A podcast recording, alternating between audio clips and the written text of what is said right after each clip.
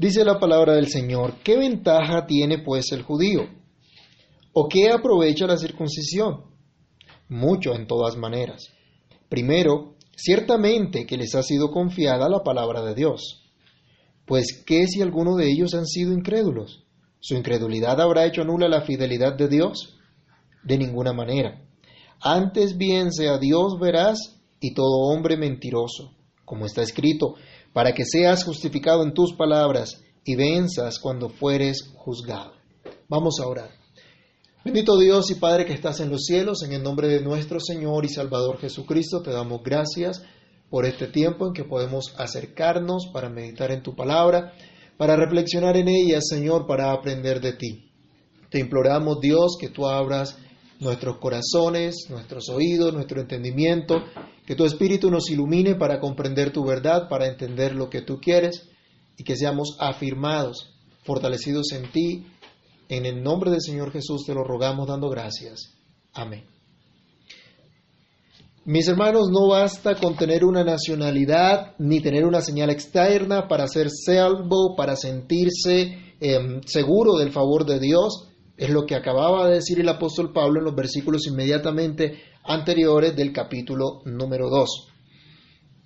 Y les decía a esta gente que tenía una confianza vana, que de pronto estaban muy seguros en todas sus, eh, cosas externas, les dice, nada de eso, ustedes no pueden confiar en, en estas cosas.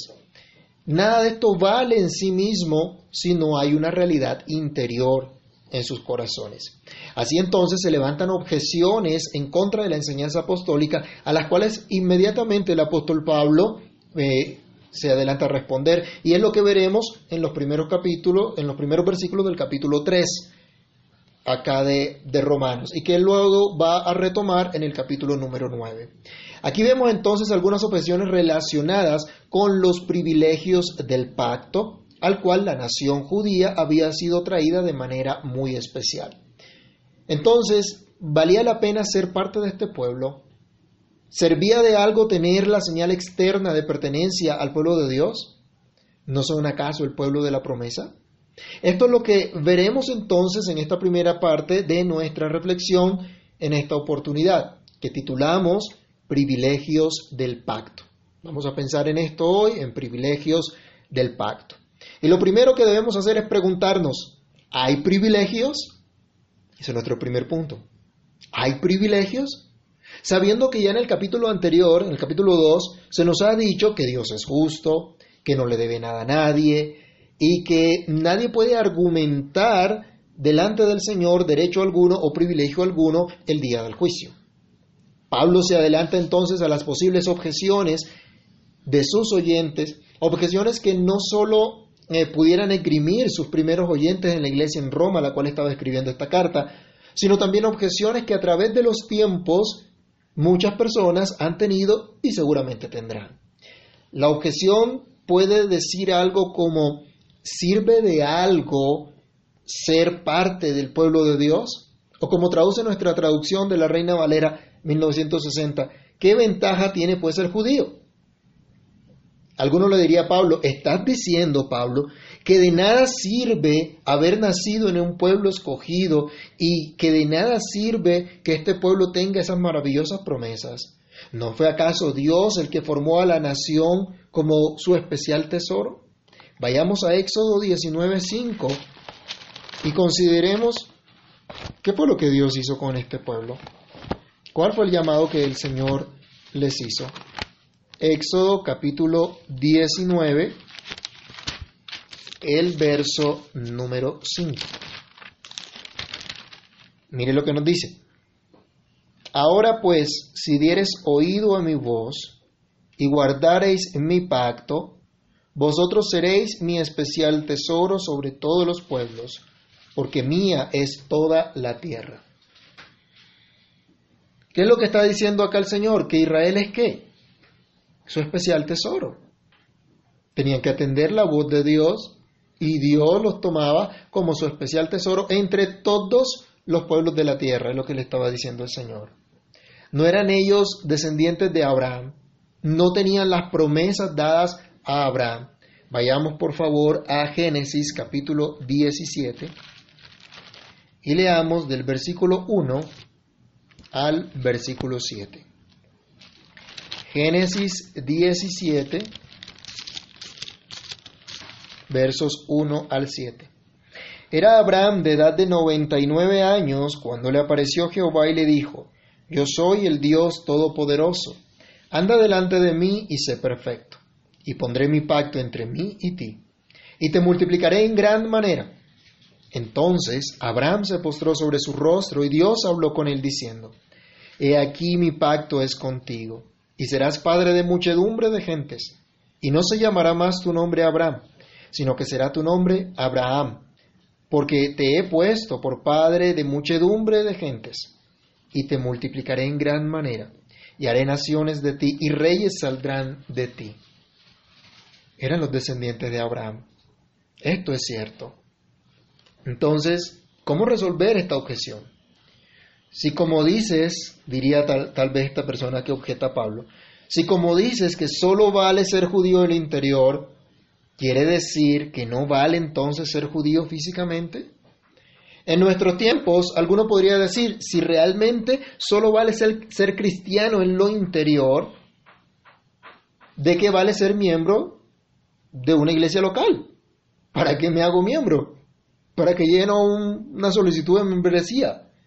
¿De qué vale identificarse con una iglesia en particular si puedo vivir mi fe en mi interior de manera personal sin necesidad de unirme a ningún cuerpo local. De antemano debemos decir que no es correcta tal objeción. Pero sigue la objeción diciendo, ¿sirve de algo tener una señal externa?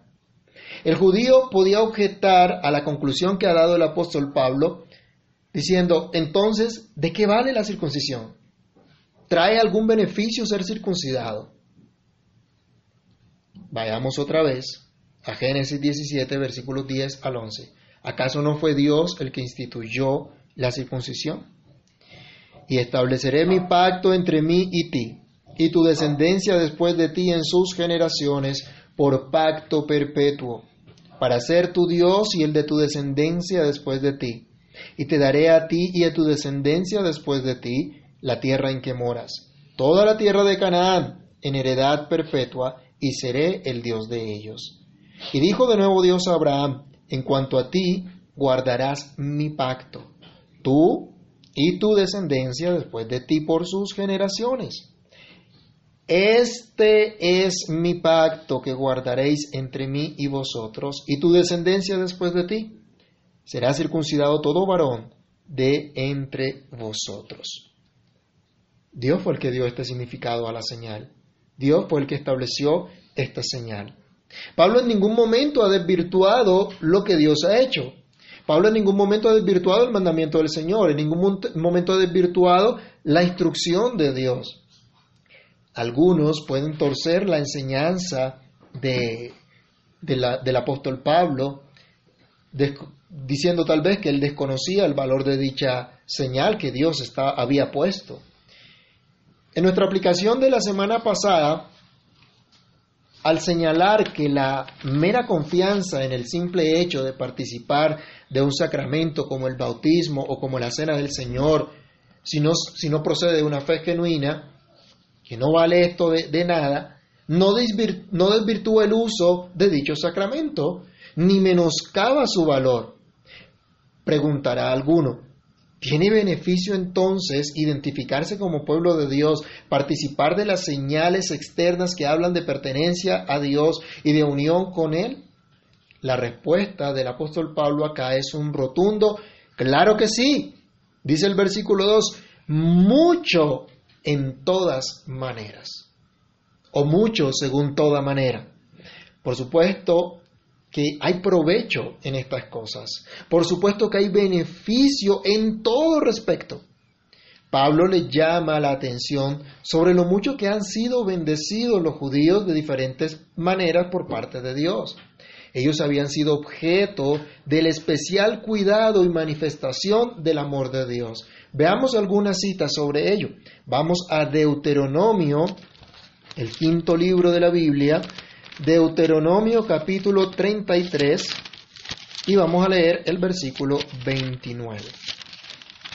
Deuteronomio 33, versículo 29. Cuando Moisés se está despidiendo del pueblo antes de partir con el Señor, anuncia la bendición de Dios sobre ellos y les dice, Bienaventurado tú, oh Israel, ¿quién como tú, pueblo salvo por Jehová, escudo de tu socorro y espada de tu triunfo? Así que tus enemigos serán humillados y tú hollarás sobre sus alturas. ¿Quién como el pueblo de Dios, como el pueblo salvado por el Señor? Acá está recordándole, este pueblo era especial. Era especial porque Dios lo había salvado. Salmo 147, versículo 20. Salmo 147, verso número 20. Dice, no ha hecho así con ninguna otra de las naciones, y en cuanto a sus juicios, no los conocieron. Aleluya. Si leemos un poquito antes, el versículo 19 decía, ha manifestado sus palabras a Jacob y sus estatutos y sus juicios a Israel. Con nadie más hizo esto Dios, sino con esta nación, con este pueblo especial, socorro, especialmente socorrido por el Señor. Y Amós, Amós capítulo 3, versículos 1 al 2. Amós capítulo 3, versos 1 al 2. Oíd esta palabra que ha hablado Jehová contra vosotros, hijos de Israel, contra toda la familia que hice subir de la tierra de Egipto. Dice así, a vosotros solamente he conocido de todas las familias de la tierra, por tanto os castigaré por todas vuestras maldades. Y acuérdense que en la Biblia, por lo general, encontramos este conocer de una relación especial, de una relación íntima, de una relación personal. Dios se había dado a conocer a su pueblo en una manera personal. Y Romanos capítulo 9, versículos 4 al 5, el apóstol Pablo va a retomar esto, pero debemos recordarlo hasta en este momento. Romanos capítulo 9, versículos 4 al 5. Les dice, ellos que son israelitas, de los cuales son la adopción, la gloria, el pacto, la promulgación de la ley, el culto y las promesas de quienes son los patriarcas y de los cuales, según la carne, vino Cristo, el cual es Dios sobre todas las cosas, bendito por los siglos. Hermanos, este pueblo tenía grandes promesas.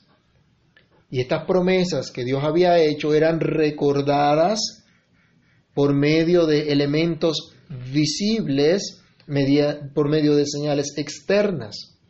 Comparemos rápidamente Génesis 17, 10 con, y Éxodo 12, 14. Vamos primero a Génesis 17, 10 y prestemos atención a cómo Dios se refiere a estas señales, cómo Dios utiliza un lenguaje para referirse a estas señales. Génesis 17, 10 nos dice, este es mi pacto, recuerden esta frase, este es mi pacto que guardaréis entre vosotros y entre mí y vosotros y tu descendencia después de ti, será circuncidado todo varón entre vosotros. Ahora vamos a Éxodo, capítulo 12, el versículo 14. Cuando el pueblo sale, la noche que el pueblo sale de Egipto, Dios establece la Pascua para manifestarle su salvación y les dice, este día os será en memoria y lo celebraréis como fiesta solemne para Jehová. Durante vuestras generaciones, por estatuto perpetuo, lo celebraréis. Tenían que recordar, tenían que hacer memoria. ¿Y qué es lo que nos dice el Señor Jesús cuando instituye la cena? Lucas capítulo 22 y fijémonos en los versículos 19 y 20. Lucas 22, versos 19 y 20. De igual manera, después que hubo cenado, tomó la copa diciendo, esta copa es el nuevo pacto en mi sangre, que por vosotros se derrama. Perdón, no leí el 19. Tomó el pan y dio gracias y lo partió y le dio diciendo, esto es mi cuerpo que por vosotros es dado, haced esto en memoria de mí. ¿Y se acuerdan cuando coloca la señal de la circuncisión? ¿Qué es lo que dice? Este es mi pacto. Las mismas palabras utiliza el Señor. ¿Qué nos enseña Dios mismo sobre los elementos de estos sacramentos? Que físicamente son el pacto como tal o que señalan y confirman su pacto. ¿Sirven entonces de algo? Claro que sí. Claro que tienen un valor incalculable. Claro que son especiales. Porque son medios de gracia que Dios ha establecido para que participemos por fe de ellos. Sí hay ventaja en ser miembro de una iglesia local y no un mero simpatizante o visitante ocasional o seguidor por internet, aunque ahora por la situación extraordinaria de la llamada pandemia nos toque reunirnos de esta forma, ya que eh, han restringido la libertad de reunirnos en un solo lugar para adorar a Dios, porque nuestras aglomeraciones eh, pueden ser peligrosas. Pero claro, que es beneficioso identificarse como parte del cuerpo de Cristo, en una iglesia local, profesarlo, vivirlo. Claro que los judíos a los que Pablo estaba hablando tenían grandes privilegios por ser el pueblo del pacto. Claro que la circuncisión era de gran valor, obviamente, si, atendí, si se atendía a su significado. Entonces, ¿de qué sirve? ¿Cuál es la respuesta de Pablo? Avanzando al versículo número 2 del capítulo 3, encontramos en segundo lugar que los privilegios que tenían estos eran principalmente los oráculos de Dios. Este es nuestro segundo punto, los oráculos de Dios. Pablo dice mucho, en todas maneras. Primero, ciertamente que les ha sido confiada la palabra de Dios. En primer lugar, ellos son privilegiados porque les fueron otorgados los oráculos de Dios les han sido confiadas todas las palabras que Dios ha proferido, que Dios ha revelado. A esto se llama sus oráculos. Oráculos que fueron entregados al pueblo del pacto. El pueblo judío tuvo el gran privilegio que otra nación no tuvo. Fueron receptores de las palabras de Dios. Vayamos a Deuteronomio capítulo 4 y leamos el versículo 8. Deuteronomio capítulo 4, verso número 8. Miren lo que les dice el Señor. ¿Y qué nación grande hay que tenga estatutos y juicios justos como es toda esta ley que yo pongo hoy delante de vosotros? A ninguna nación se le había dado esto. Ninguna nación había, sido receptora de esto. El pueblo judío entonces recibió el privilegio de ser custodio de la revelación divina. En ese entonces lo que hoy conocemos como el Antiguo Testamento. Sabemos que por la gracia de Dios, preservando sus sagradas escrituras, estos oráculos han permanecido a lo largo de los tiempos y Dios mismo ha utilizado a su pueblo para ello. No es oculto el celo de los judíos en cumplir con esta labor, manteniendo copias fidedignas de sus manuscritos sagrados, como hacían hasta incluso en épocas del apóstol Pablo fervientes escribas. A este pueblo que el Señor dio la promesa del Salvador, les dijo que vendría uno que sería profeta, sacerdote y rey. En Deuteronomio 18:5, Moisés llama la atención al pueblo diciéndoles que profeta como él el Señor les levantaría y a Él tendrían que escuchar. Él era su Salvador. En Isaías 53:10 se nos dice que luego que el Señor pusiera su vida en expiación por los pecados, tendría, viviría por largos días. Vería, la voluntad del Señor sería en su mano prosperada. ¿Y quién era el que hacía expiación? El sacerdote. Pero en el Salmo 45, del versículo 1 hasta el versículo 6, nos habla de ese gran rey que vendrá, de ese Mesías prometido, al cual se le dice, tu trono, oh Dios. ¿Y quién tiene trono? El rey. Tu trono, oh Dios, es para siempre.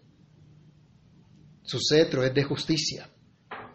Con esto, el Señor había eh, colocado en su pueblo la esperanza de este Salvador, profeta, sacerdote y rey, y aguardaba su manifestación hasta el tiempo postrero. Vamos rápidamente a primer libro de Pedro, primera carta del apóstol Pedro, capítulo 1. Y miren lo que él decía a la iglesia respecto a lo que el Señor había hecho en la antigüedad a través de los profetas. Primera carta de Pedro, capítulo 1, del verso número 10 al 12. Los profetas que profetizaron de la, gran, de la gracia destinada a vosotros, inquirieron y diligentemente indagaron acerca de esta salvación, escudriñando qué persona y qué tiempo indicaba el Espíritu de Cristo que estaba en ellos, el cual anunciaba de antemano los sufrimientos de Cristo y las glorias que vendrían tras ellos. A estos se les reveló que no para sí mismos, sino para nosotros administraban las cosas que ahora os son anunciadas por los que os han predicado el Evangelio por el Espíritu Santo enviado del cielo, cosas en las cuales anhelan mirar los ángeles. Los mandamientos, la promesa del Redentor, fueron entregados al pueblo que Dios puso en una relación especial, en una relación de pacto, en la cual Él era su Dios y ellos eran su pueblo. ¿No es acaso este un gran privilegio como ninguno? ¿No implican los grandes privilegios también grandes responsabilidades? Hermanos míos, sabemos que hoy la iglesia del Señor es columna y baluarte de la verdad, como nos dice 1 Timoteo 3:15. La iglesia de Cristo está en una relación de pacto con Dios por medio de nuestro Señor Jesucristo. Tenemos también hoy nosotros los oráculos de Cristo mismo. Vayamos a Hebreos capítulo 1 y recordemos lo que nos dice los primeros dos versos. Hebreos 1 versículos 1 y 2. Dios, habiendo hablado muchas veces y de muchas maneras en otro tiempo a los padres por los profetas, en estos postreros días nos ha hablado por el Hijo a quien constituyó heredero de todo y por quien asimismo hizo el universo. También nosotros tenemos estos oráculos. ¿No es acaso entonces para nosotros un gran privilegio hacer parte de la Iglesia Universal? Como parte de esa iglesia visible, ¿no nos da también esto una grande responsabilidad? Al que más se le da, más se le demandará. Recuerden Lucas 12, 48. Los oráculos de Dios han sido dados al pueblo de su pacto, pero han sido dados para creerlos. El pueblo no podía verse simplemente como meros notarios que hacían un registro legal para la posteridad, sino que debían creer estos oráculos y enseñarlos a sus hijos. En Deuteronomio 6, del 1 al 6, vamos a mirar cómo el Señor daba la responsabilidad a su pueblo de administrar correctamente su palabra. Tenían que hacer algo con su palabra. Dice Deuteronomio 6, del 1 al 6. Estos pues son los mandamientos, estatutos y decretos que Jehová vuestro Dios mandó que os enseñase, para que los pongáis por obra en la tierra a la cual pasáis vosotros para tomarla, para que temas a Jehová tu Dios, guardando todos sus estatutos y sus mandamientos que yo te mando, tú, tu hijo y el hijo de tu hijo, todos los días de tu vida, para que tus días sean prolongados. Oye pues Israel y cuida de ponerlos por obra, para que te vaya bien en la tierra que fluye leche y miel, y os multipliquéis como te ha dicho Jehová, el Dios de tus padres. Oye Israel, Jehová nuestro Dios, Jehová uno es. Y amarás a Jehová tu Dios de todo tu corazón y de toda tu alma y con todas tus fuerzas. Y estas palabras que yo te mando hoy estarán sobre tu corazón. Y dice el verso que sigue, y las enseñarás a tus hijos. Tenían una gran responsabilidad. Tenían que creer estos oráculos de Dios para poderlos enseñar a sus hijos. ¿Cómo, ¿Cómo vamos a enseñar algo que no creemos? Es ilógico, es inconsecuente. No podían pensar que tales oráculos no tenían nada que ver con ellos o que simplemente los podían obviar. No, ellos debían creer que era la misma palabra de Dios, la misma palabra que salía de la boca de Dios. ¿Se acuerdan de Deuteronomio 8.3? Donde les dice que el Señor los hizo tener hambre para que supieran que no solo de pan come el hombre, sino de toda palabra que sale de la boca de Dios, el hombre es sustentado. Debían creer que estas palabras eran para instruirlos en los caminos del Señor. ¿Se acuerdan el salmista diciendo, lámpara es a mis pies tu palabra y lumbrera a mi camino? Esto es lo que hace la palabra de Dios. Pero también la palabra de Dios debían creer era para alegrar sus corazones y llevarlos a una obediencia que Dios mismo galardonaría. Vayamos al Salmo 19 y leamos los versículos 7 al 11. Mire lo que hace la palabra de Dios y el carácter que tiene. Esto es lo que debemos creer. Salmo 19, versículos 7 al 11. La ley de Jehová es perfecta, que convierte el alma. El testimonio de Jehová es fiel, que hace sabio al sencillo. Los mandamientos de Jehová son rectos, que alegran el corazón. El precepto de Jehová es puro, que alumbra los ojos. El temor de Jehová es limpio, que permanece para siempre. Los juicios de Jehová son verdad, todos justos. Deseables son más que el oro, y más que mucho oro afinado y dulces más que miel y que la que destila del panal. Tu siervo es además amonestado con ellos. En guardarlos hay grande galardón. Solo en la medida que aceptaran ellos por la fe estas palabras de la boca de Dios, estarían capacitados para cumplir su propósito. Los oráculos de Dios fueron dados para vivirlos y anunciarlos. Leamos también acá Deuteronomio 4, 6. ¿Cuál era la orden que Dios daba a este pueblo? Deuteronomio capítulo 4, versículo 6. Guardadlos, guardadlos pues y ponedlos por obra, porque esta es vuestra sabiduría y vuestra inteligencia a los ojos de los pueblos, los cuales oirán todos estatutos y dirán, ciertamente, pueblo sabio y entendido, nación grande es esta. Hermanos, la grandeza no está en el poder económico, militar que tengan las naciones. La grandeza está en temer a Dios. El principio de la sabiduría es el temor de Dios. La verdadera grandeza es obedecer la palabra del Señor. Los grandes de este mundo se han alejado de Dios y creen que se van a salir con la suya, pero a su tiempo Dios los juzgará, a su tiempo el juicio de Dios vendrá y caerá sobre ellos. Pero al pueblo de Dios le espera algo diferente. Es un pueblo realmente grande, es un pueblo realmente sabio porque, tiene la palabra de Dios, tiene los oráculos de Dios, pero no de adorno. Los tiene para creerlos, para obedecerlos, para vivirlos y proclamarlos. Este pueblo tenía la responsabilidad de parte de Dios dada por Dios de ser luz a la nación, a las naciones. Isaías 42, versículo 6. Ellos debían evangelizar no solo con sus palabras, sino con sus hechos, con su forma de vida que diera honra al que le entregó sus oráculos. Ellos debían vivir como el pueblo que conoce a su Dios, esto es un grandísimo privilegio, está diciéndoles el apóstol Pablo, mucho de todas maneras, mucho en todas las formas, en todo respecto. Pero los judíos no entendían este gran privilegio, no entendieron ese gran privilegio que realmente los diferenciaba de los gentiles. El gran problema es que no todos entendieron esta verdad. Y lo veremos en la siguiente objeción del versículo 13 en adelante. Pero hasta acá, en definitiva, los judíos tenían un gran privilegio y sí era de provecho la circuncisión. Hacía parte de los oráculos de Dios para manifestarles la seguridad de su amor, de su maravillosa salvación.